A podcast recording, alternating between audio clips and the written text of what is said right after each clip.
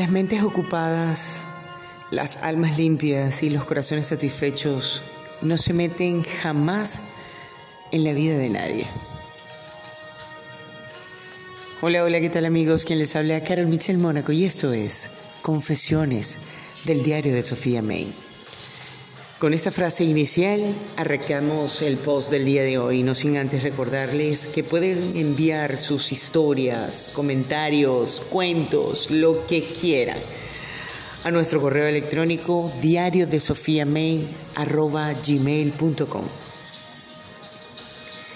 El chisme está arraigado en algunas personas que tienen una cultura realmente tóxica donde generalmente pretenden con comentarios malsanos y humillantes vejar y malponer a otra persona.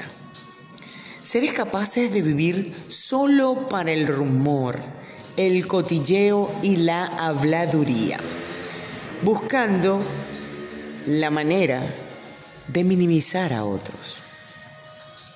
Todo esto nos lleva a preguntarnos ¿Por qué alguien siente la necesidad de mal hablar e inventar una noticia que involucre a otra persona, especialmente cuando las presenta de forma perjudicial para su imagen? Por un lado, puede deberse al resentimiento de no haber alcanzado los propios sueños que derivan en el rechazo hacia los otros y esa necesidad de destruir a quienes sí lo han hecho. Pero aunque parezca difícil de creer, los chismes más peligrosos surgen de una persona ociosa y llena de aburrimiento en su vida, almas vacías y carentes de afecto. Realmente esto se debe a la presencia de una baja autoestima, la falta de valores éticos y morales, una gran envidia. Y aunque para el chismoso parezca divertido difundir eh, un chisme, esto siempre va a atentar contra la reputación de la persona vilipendiada. ¿Cuál es el trato aberrante de algunos humanos que se dicen ser pensantes cuando con morbo y cizaña se empeñan en desprestigiar a un semejante? A ti, que me escuchas en el día de hoy, sí, a ti que te encanta el cotilleo, que te encanta la habladuría, que te encanta apenas ver pasar una persona para... Por favor, recuerda que cuando con un dedo apuntas a otro, hay tres que te están apuntando a ti. Vamos a tener un poco más de empatía.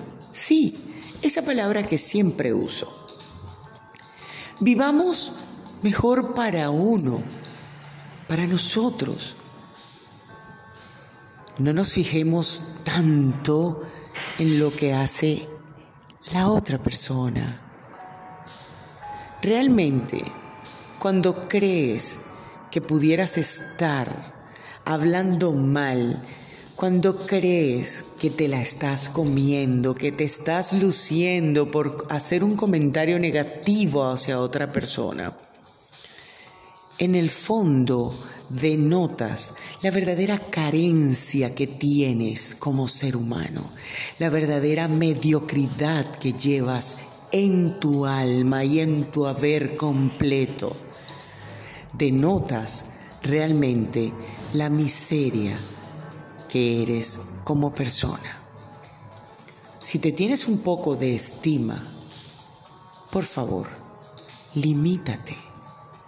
De nada sirve hablar mal de otro, porque es que no habla de lo que estás diciendo del otro, habla más de lo que eres tú como persona. Como siempre les digo, vivan como quieran sin dañar al otro. No sigamos estereotipos sociales que solamente fueron implementados para regirnos. Ten más empatía, respeto hacia los demás y sobre todo, sé feliz. Con esta me despido. Chao, chao. Se les quiere.